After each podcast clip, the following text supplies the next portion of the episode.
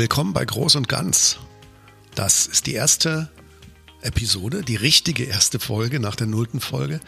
Und in dieser ersten Folge geht es um zwölf Wünsche, die du an dich selbst richten kannst. Das klingt jetzt im Moment ein bisschen esoterisch, ist überhaupt nicht so, denn diese zwölf Wünsche sind im Grunde zwölf Themen, die mir in den Coaching-Mandaten, in Sparring-Prozessen, in Gesprächen mit Führungskräften in den letzten Monaten aufgefallen sind. Die sind mir dadurch aufgefallen, dass sie entweder häufig, häufiger aufgetreten sind, dass sie mir also mehrmals begegnet sind und oder dass sie eine besondere Wirkung erzeugt haben, dass sie vielleicht eine besondere Tiefe gefunden haben und dass sie im Handeln, im Arbeiten damit wirklich was verändert haben. Das ist also keine Kopfgeburt von mir, sondern das ist tatsächlich eine Essenz dessen, was in den letzten ein bis eineinhalb Jahren in echten Gesprächen entstanden ist. Die Themen sind nach Bedeutung und Tiefe sortiert. Die werden also am Ende immer umfassender und ein Stück weit auch lebensbedeutender. Es lohnt sich also, das bis zum Ende auszuhalten. Hier ist der Plan. Diese erste Episode des Podcasts gibt dir einen guten Überblick über diese zwölf Themen und hilft dir dabei, dich in das eine oder andere Thema schon so ein bisschen reinzudenken. Am Ende dieser Episode stelle ich dir auch noch ein Transfertool vor, ein kleines Instrument, das du nutzen kannst, um ganz für dich allein die individuelle Bedeutung der einzelnen Themen und Punkte vielleicht zu ermitteln und das eine oder andere, wenn du möchtest, in Handlungsfelder zu übersetzen. Zusätzlich wird es zu jedem einzelnen dieser zwölf Themen eine separate Podcast-Folge geben. Das heißt, ich werde jedes einzelne Thema nochmal aufgreifen und ein bisschen mehr vertiefen und auch verbreitern, also ein bisschen mehr den Kontext darstellen, vielleicht auch ein bisschen mehr darauf eingehen, was ist denn jetzt konkret die Handlungsoption. Das wird also heute der Einstieg und wenn du magst, eine individuelle Reflexion. In den kommenden Wochen und Monaten gibt es einen vertieften Diskurs. Unter anderem spreche ich mit realen Klienten, Menschen, mit denen ich im Coaching zusammengearbeitet habe, die in ihrem Weg in und durch das Coaching entsprechende Erfahrungen gemacht haben und die diese Erfahrungen gern mit dir teilen wollen. Erster Wunsch. Bring deine Bedürfnisse auf Augenhöhe mit den Bedürfnissen der anderen. Wir haben so eine natürliche Tendenz, uns in unserem Handeln an dem zu orientieren, was andere benötigen, an den Bedürfnissen der anderen. Wir beziehen also die Wünsche, die Bedürfnisse der anderen in unser Handeln mit ein. Und das ist per se erstmal eine sehr gute Sache, denn das verbindet uns als Menschen. Das Gegenteil davon wäre der pure Egoismus. Risiko ist ein bisschen, wenn das unreflektiert läuft über längere Zeit, dann kippt das manchmal in so eine Übertreibung. Wir merken das dann, daran, dass wir so ein Gefühl haben, wir wollen es allen recht machen. Äh, oder wir haben das Gefühl, die Menschen kommen immer zu uns, wenn sie irgendwas wollen. Das fühlt sich dann manchmal auch so ein bisschen ungerecht an und kann schnell auch in eine Überlastungssituation kippen. Trotzdem gibt es dafür gute Gründe und die sind uns auch sehr präsent, wenn wir dieses Phänomen kennen. Wir haben das Gefühl, es ist ja unsere Pflicht. Das heißt, Pflichtbewusstsein spielt eine Rolle, Hilfsbereitschaft, eine gewisse Serviceorientierung. Ganz oft ist es auch das Bedürfnis nach Harmonie, also so ein fundamentaler Harmoniewunsch, der darunter steckt. Eine Steigerung dieses, wir wollen es den anderen eher so ein bisschen recht machen, ist, dass wir beginnen, uns Hypothesen zu bilden, ähm, zu interpretieren, was könnten denn die anderen von uns wollen? Wie müssten wir uns denn verhalten, damit die anderen einen positiven, einen angenehmen Blick auf uns haben? Und wie das ist mit Hypothesen, ganz häufig liegen wir falsch, aber trotzdem ist das ein Prozess, in dem wir sagen, aha, wir haben ja eine Idee, was die anderen von uns wollen und deswegen verhalten wir uns auch so. Mein Wunsch an dich ist, werde dir deine eigenen Bedürfnisse, egal in welcher Situation, stärker bewusst. Und das kannst du auch dadurch machen, dass du dich wirklich mal hinsetzt und sagst, was müsste für mich jetzt eigentlich passieren, dass es für mich okay ist? Also überleg dir genauer, bevor dein Unterbewusstes anspringt und versucht, den anderen zu entsprechen, was brauche ich jetzt eigentlich? Und dann, wenn dir das klar ist, dann entscheide bewusster, wie stark du deinen eigenen Bedürfnissen oder denen der anderen Priorität geben willst. Also im Prinzip ist die Message, lass es nicht einfach durchrauschen, sondern tritt mal einen halben Schritt zurück und überleg mal kurz, was wäre jetzt für mich eigentlich wichtig, was wäre für mich gut. Und dann entscheide bewusst, wie du dein Bedürfnis und das der anderen miteinander justierst. Achtung, Das kann sich am Anfang ein bisschen schräg anfühlen, denn was du im Grunde tust, ist, du trittst aus deiner Komfortzone raus. Das heißt, du verhältst dich anders, als du es eigentlich von dir selbst gewohnt bist. Das kann sich ein bisschen anstrengend und falsch anfühlen, weil es deinen gelebten Mustern widerspricht. Bleib trotzdem dran. Du wirst sehen, dass das, wenn es dir gelingt, zu einem ausgeglicheneren Alltag führt, dass es weniger innere Debatten in dir geben wird und es hat auch eine positive Wirkung auf das eigene Selbstwertgefühl. Zweitens, stelle die Wahrheit über die Harmonie. Das ist ein ähnliches Thema, wir gucken aus einer anderen Perspektive drauf. Das Streben nach Harmonie ist im Grunde genauso eine wertvolle Kompetenz. Sie verbindet uns mit anderen Menschen, sie schärft unsere Empathie. Wenn wir Situationen beurteilen, wenn wir Entscheidungen treffen, unser Wunsch nach harmonischen Beziehungen hilft uns dabei, mit den anderen in Verbundenheit zu sein. Doch auch hier gibt es das Risiko der Übertreibung, die darin besteht, dass wir unser Handeln dem Wunsch nach Harmonie unterwerfen. Das heißt, Dinge, die uns eigentlich stören oder die wir gern verändern wollen, die sprechen wir nicht an oder nur sehr vorsichtig. Wir geben in Meinungsverschiedenheiten sehr schnell auf oder wir passen uns in unserem Handeln an das Bedürfnis von anderen an. Wenn du das Phänomen kennst, dann kennst du vielleicht auch so innere Sätze, die damit, äh, die davon begleitet werden, zum Beispiel um des lieben Frieden willens machen wir das jetzt so, wie du willst, oder dieses Fass mache ich jetzt nicht auf. Mein Wunsch an dich ist, opfere die Wahrheit nicht der Harmonie. Oder anders ausgedrückt, stell die Wahrheit über die Harmonie. Immer wenn du das Gefühl hast, es gibt eine Wahrheit, die ausgedrückt werden möchte, etwas, was wichtig oder wertvoll ist, und das könnte die Harmonie so ein bisschen stören, dann reflektier das kurz, fühle die Situation kurz vor Augen, bemerke kurz dieses Spannungsfeld und dann sprich die Wahrheit aus. Tu das respektvoll und wertschätzend dem Menschen gegenüber, mit dem du sprichst, sei aber gleichzeitig klar und eindeutig in der Sache, so dass der Mensch spürt, okay, das ist jetzt nicht gegen mich als Individuum im Ganzen gerichtet, aber in dieser Sache ist mein Gegenüber anderer Meinung. Danach darf die Harmonie zurückkommen. Vielleicht wird das nicht gleich passieren, aber sie wird sicher zurückkommen, wenn es eine belastbare Beziehung ist. Aber opfere nicht die Wahrheit dem Wunsch nach Harmonie. Der Effekt für dich wird sein, dass du das Gefühl hast, du kommst in eine stärkere Selbstbestimmtheit. Du fühlst dich souveräner. Das wird für dich selbst wahrnehmbar, das wird aber auch von außen wahrnehmbar. Auch hier gibt's wieder einen Achtung-Falle. Manchmal benutzen wir unseren Harmoniewunsch auch, um uns vor Entscheidungen zu drücken, deren Konsequenzen für uns mh, hm, potenziell unangenehm sind. Ähm, dann wird das Harmoniebedürfnis zur Ausrede. Also auch dann überleg dir kurz, wenn es jetzt irgendwas auszusprechen oder zu tun gibt, was Harmonie stören könnte, ist es möglicherweise eine Ausrede, die du dir selbst gibst, um keine Entscheidung zu treffen. Drittens, nutze die Kraft des Nein. In Situationen Nein zu sagen, in denen wir bisher eher zustimmen oder nicht intervenieren, entfaltet eine ungeheure Kraft. Also zwei typische Situationen. Die eine ist, ich habe zu viel Arbeit, zu viel Verantwortung auf meinen Schultern und es landet immer noch mehr bei mir. Eine andere typische Situation ist, wenn ich mich unangemessen behandelt fühle, wenn also jemand mir gegenüber auf eine Art und Weise auftritt, die für mich nicht akzeptabel ist. Mein Wunsch an dich ist, beginne damit, Nein zu sagen. Nein wie diese Aufgabe, dieses Projekt, dieses Thema kann ich jetzt nicht auch noch übernehmen, ich habe schon genug. Oder nein, ich akzeptiere nicht, dass sie so mit mir umgehen oder dass du so mit mir umgehst. Die Kraft des Nein besteht darin, dass es erstens ein Signal an den Sender ist, ein Signal an den anderen. Achtung, jetzt ist eine Grenze überschritten. Jetzt wird's gerade zu viel. Und die zweite Kraft besteht darin, dass es eine, eine Diskussion auslöst, eine Debatte. Denn wenn du zu bestimmten Situationen immer Ja sagst oder nichts sagst und plötzlich sagst du Nein, dann wird dein Gegenüber das bemerken im Sinne von Huch, was ist jetzt los? Und sofort entsteht eine innere und möglicherweise auch eine äußere Diskussion dazu. Warum ist das jetzt so?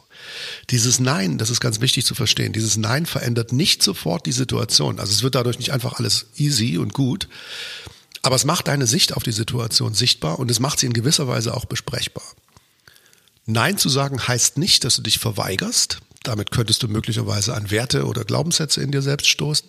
Sie markiert stattdessen, dass du jetzt an einem Punkt bist, wo du sagst, ich bin nicht einverstanden.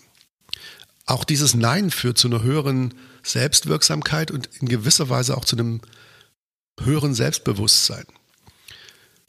Die Logik dahinter ist, so wie ich Verantwortung für andere übernehme, für meine Firma, für, meine, für mein Team, für meine Aufgabe, für meine Führungskraft, so übernehme ich auch für mich selbst Verantwortung.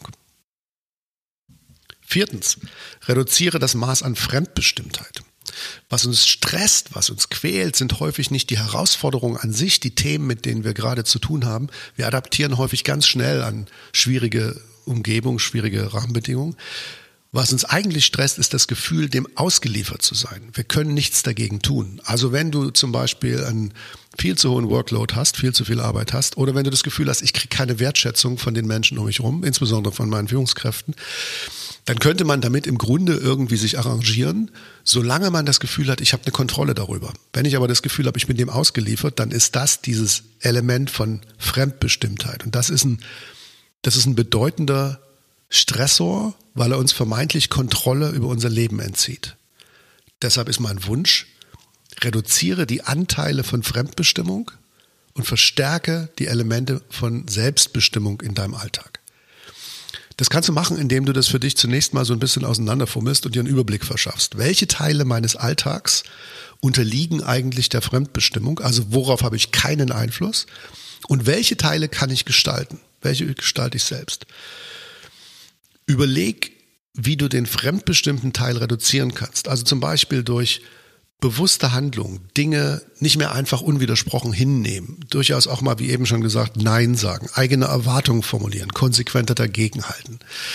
Hab keine Angst vor Konsequenzen. Manchmal ist das so eine, so eine unterbewusste, so ein unterbewusster Mechanismus, dass man, dass man sagt, ich möchte das eigentlich verändern, ich möchte was dagegen tun, aber wer weiß, was passiert und dann lass ich es lieber. Das ist so eine unterbewusste Ausrede überleg lieber genau, was wirklich passieren kann. Und vielleicht hilft es auch, das mal auf ein Stück Papier zu schreiben, weil du wirst merken, das, was wirklich passieren kann, ist in der Regel nicht so schlimm, wie du es antizipierst, wenn du das nur deinem Unterbewusstsein überlässt. Diese, diese Entscheidungen, sich weniger Fremdbestimmung zu unterwerfen, werden nicht alle Probleme lösen. Aber alleine das Gefühl, dass du etwas unternimmst, dass du dein eigenes Interesse und deine eigenen Bedürfnisse einbringst, gibt dir mehr Selbstbestimmtheit und damit auch ein Stück weit mehr Selbstwertgefühl. Fünftens, unterscheide zwischen Konflikt und Meinungsverschiedenheit. Auseinandersetzungen mit anderen Menschen sind im Berufsalltag unvermeidbar. Sie sind sogar wichtig, um, um voranzukommen, um Fortschritt zu erzielen. In der Regel entstehen solche Situationen durch unterschiedliche Meinungen zu einem Thema. Das Wort Meinungsverschiedenheit beschreibt das eigentlich ganz präzise und das klingt noch sehr entspannt. Konflikte werden daraus, wenn einer oder einer der Beteiligten eine emotionale Beeinträchtigung fühlt. Also ich fühle mich dominiert, ich fühle mich manipuliert, ich fühle mich nicht ernst genommen, ich fühle mich abgewertet. Mein Wunsch ist, unterscheide bewusst zwischen beidem. Lass Meinungsverschiedenheiten auch einfach mal als Meinungsverschiedenheit stehen, bevor sie zu einem Konflikt werden kann. Das kannst du am besten dadurch erreichen, indem du dir in der Meinungsverschiedenheit vor Augen führst, braucht es hier wirklich eine Einigung? Also müssen wir hier wirklich zu einer gemeinsamen Position kommen, was bedeuten würde, dass einer oder eine von uns beiden die seine eigene Position ein bisschen anpassen müsste? Wenn das nicht der Fall ist, dann kann man das auch einfach so stehen lassen. Das heißt, häufig reicht es aus, eine abweichende Ansicht einfach deutlich zu machen und das damit gut sein zu lassen. Also eine sehr kraftvolle Intervention ist zum Beispiel, in der Diskussion zu sagen, ich habe in dieser Sache eine andere Ansicht. Aber trotzdem können wir das so stehen lassen. Oder ich denke da total anders darüber, aber es passt. Damit signalisierst du dem anderen, ich sehe es anders, ich stimme dir nicht zu. Gleichzeitig gestehe ich dir zu, dass du das so sehen kannst, wie du das möchtest. Und wir können das so stehen lassen. Wir wissen jetzt voneinander, dass wir unterschiedliche Meinungen haben und wir uns da auch nicht einigen müssen. Vera F. Birkenbiel hat dafür ein schönes deutsches Wort erfunden. Sie nennt, sie nennt das Zweinigkeit. Oder auf Neudeutsch, we agree to differ. Manchmal höre ich die Frage, okay, ist das dann nicht Schwäche, wenn ich also nicht für meine Meinung kämpfe und das einfach als eine Meinungsverschiedenheit stehen lasse? Lasse ich dann nicht den anderen gewinnen? Wenn du in diesen Kategorien denkst, dann hilft dir vielleicht der nächste Punkt. Sechstens, streite nicht ums Recht, sondern um die Sache. Wie eben schon gesagt, inhaltliche Auseinandersetzungen wachsen mitunter zu Spannungen zwischen den Beteiligten. Das kostet häufig viel Kraft, das belastet uns und das beschäftigt uns leider auch hin und wieder in unserem privaten Leben. Viele von uns kennen diesen Mechanismus, mitten in der Nacht aufzuwachen, an irgendein kritisches Thema zu denken und dann hellwach zu sein und eine Stunde oder länger darüber nachzudenken.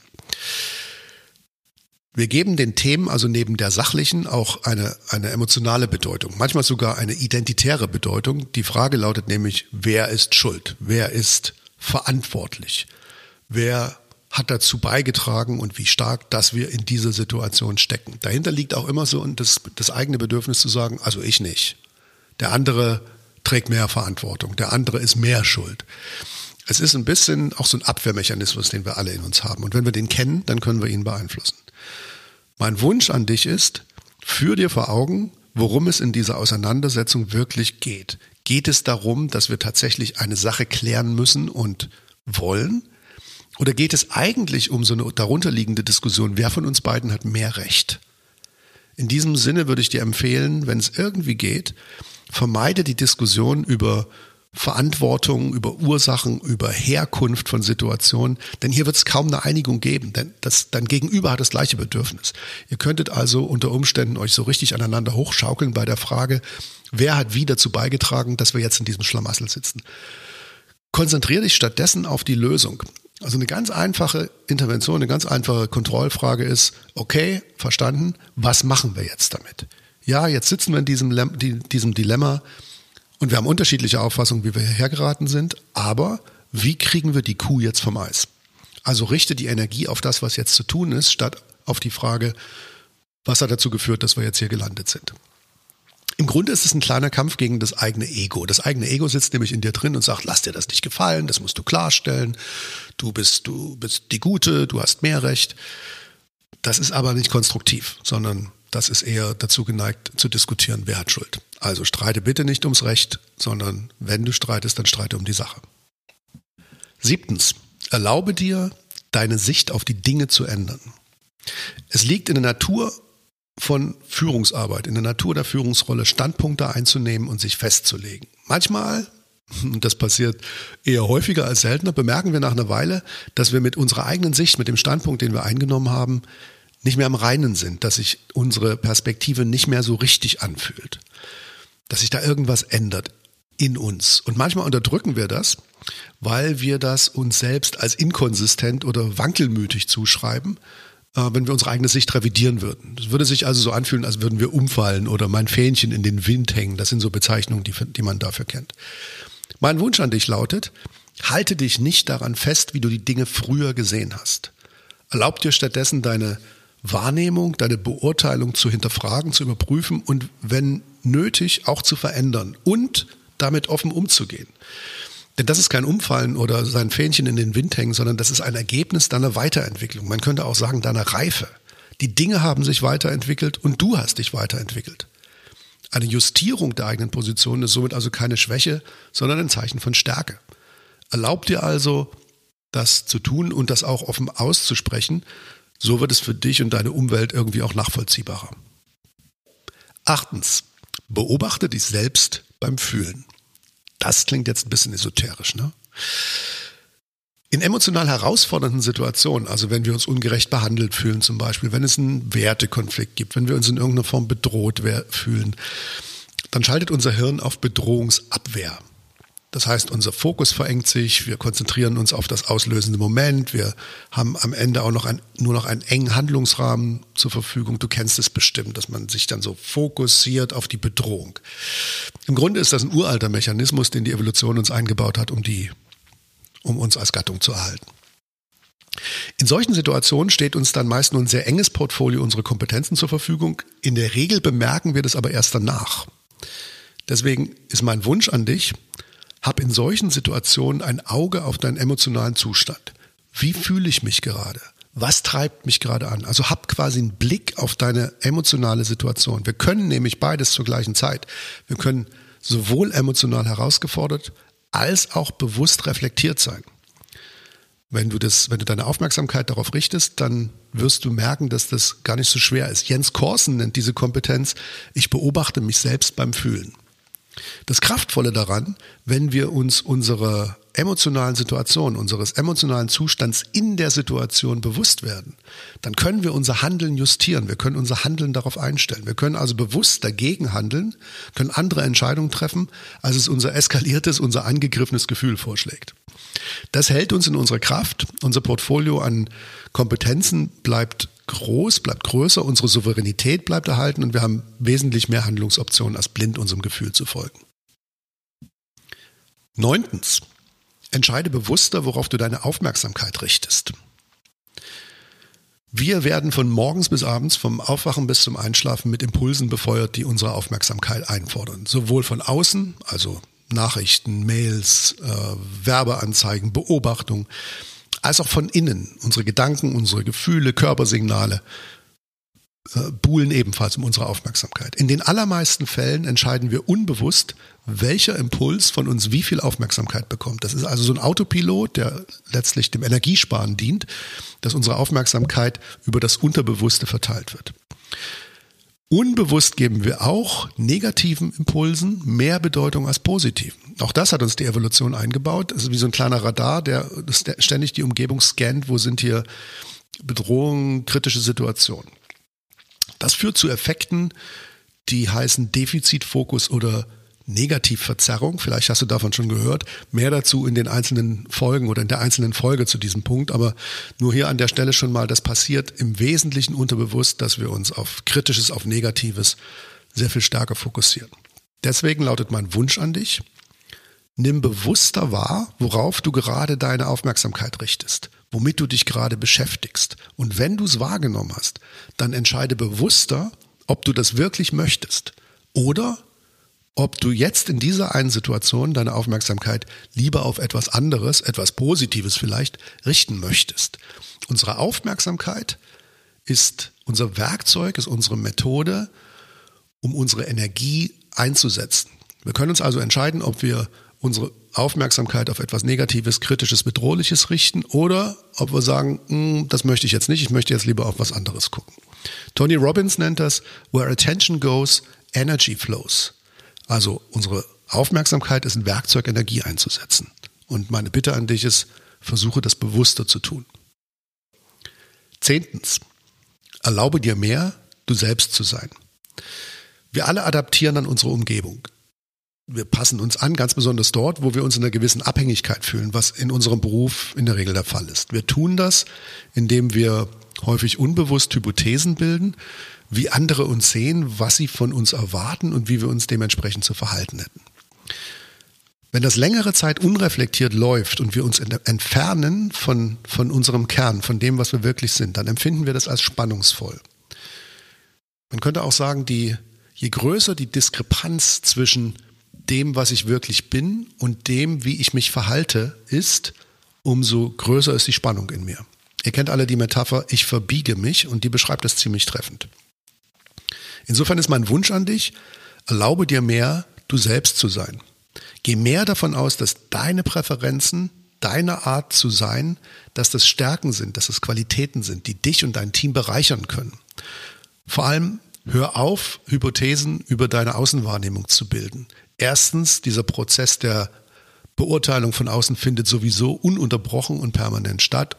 Zweitens, Deine Hypothese wird in der Regel falsch sein und drittens, dein Einfluss darauf ist nur sehr eingeschränkt. Also gönn dir etwas mehr Mut zur Authentizität. Du bist, wer du bist. Und wenn andere damit ein Problem haben, dann werden sie dir das schon sagen. Elftens.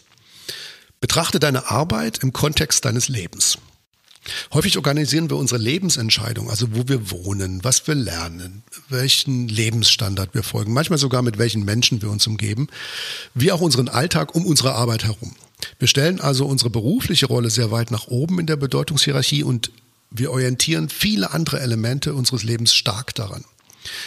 Der Terminus Work-Life-Balance beschreibt genau dieses Phänomen und den halte ich für total falsch, weil er so tut, als wäre unsere Arbeit nicht Teil unseres Lebens, unseres eigentlichen Lebens. In frühen Phasen unseres Erwachsenenlebens macht es völlig Sinn, äh, das so zu gestalten, in späten Lebensphasen immer weniger. Denn wir werden reifer und wir werden erfahrener.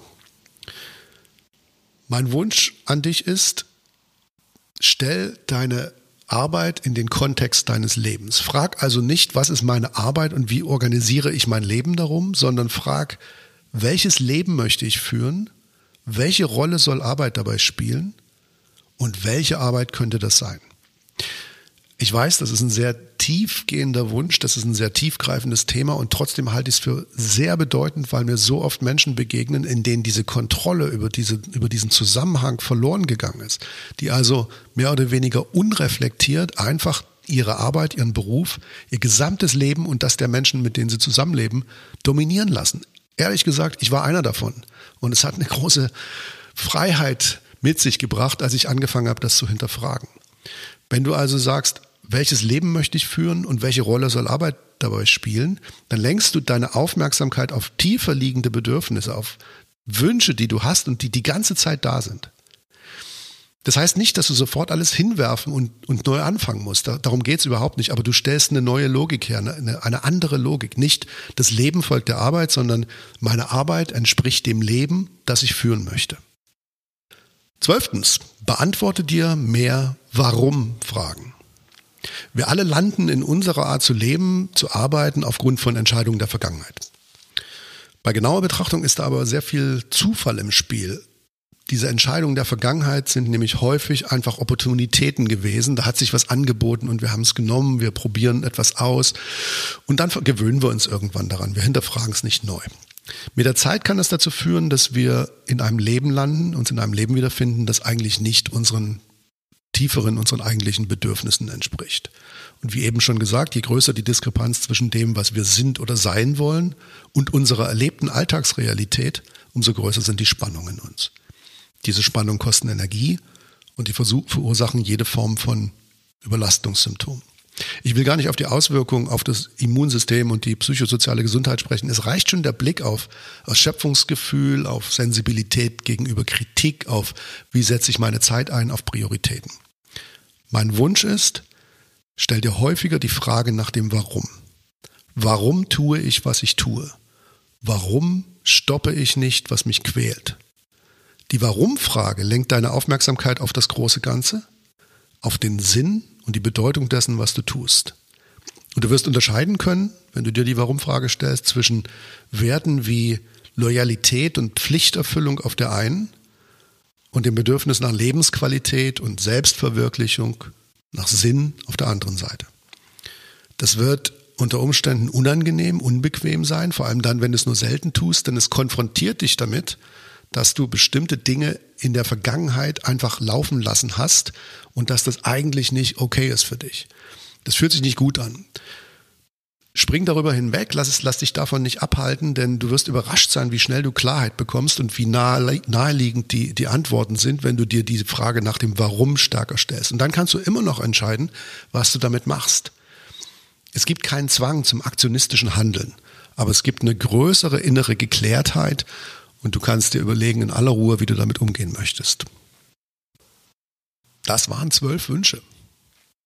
Und jetzt ist ja total spannend, was das in dir bewirkt. Also wo bist du in Resonanz gegangen? Wo hast du innerlich ein bisschen genickt oder wo hast du im Inneren das Gefühl gehabt, nee, das ist überhaupt nicht mein Thema? Um das für dich sichtbar zu machen und damit ein Stück weit auch bearbeitbar zu machen, habe ich ein Reflexionstool erstellt. Das ist eine einfache PDF-Datei, eine A4-Seite, die du von unserer Website runterladen kannst. Ich packe den Link in die Show Notes. Er sei hier einmal genannt, inmuto.de slash reflexion.pdf, also inmuto.de slash reflexion.pdf. Nimm dir ein paar Minuten Zeit, diesen Bogen mal für dich auszufüllen und für dich herauszufinden, wo ist deine größte Betroffenheit. Wo ist möglicherweise etwas, wo du sagst, da möchte ich aktiv werden, damit möchte ich etwas machen. Das ist eine Übung nur für dich allein und die kannst du ganz entspannt am Tisch bei dir zu Hause machen. Es wäre trotzdem schön, wenn du uns diesen Reflexionsbogen, nachdem er ausgefüllt ist, zusenden würdest. Dabei ist nicht so wichtig, wer du bist. Also das kannst du gerne auch anonym machen, sofern deine E-Mail-Adresse das hergibt. Ähm, weil mich interessiert sehr viel mehr, wie du das beurteilst. Also ich möchte gern wissen, an welchem dieser Punkte aus Sicht von dir, aus Sicht von euch die Betroffenheit, die Resonanz am stärksten ist. Das hilft mir einzuordnen, wie ich die nächsten Podcast-Folgen ausgestalte, wie intensiv die einzelnen Folgen gestaltet werden. Und es hilft mir natürlich auch in meiner Arbeit, äh, mich ein bisschen stärker auf einzelne Themen zu fokussieren. Das Ganze ist natürlich total vertraulich. Du kannst irgendeine anonyme E-Mail-Adresse verwenden ähm, und das wird sicher verwahrt und ähm, natürlich nur hier bei mir verfügbar sein. Das waren zwölf Wünsche an dich. danke, dass du bis hierher ausgehalten hast. Ich wünsche dir gute Gedanken, gute Reflexionen, wenn du dieses Reflexionstool benutzen möchtest. Wenn du Fragen dazu hast, wenn es weitere Gedanken dazu gibt, dann ähm, kannst du mir gern schreiben, natürlich unter podcast.inmuto.de und falls ich von dir höre, werde ich natürlich sofort antworten. In diesem Sinne, hab eine gute Zeit und bis zur nächsten Folge.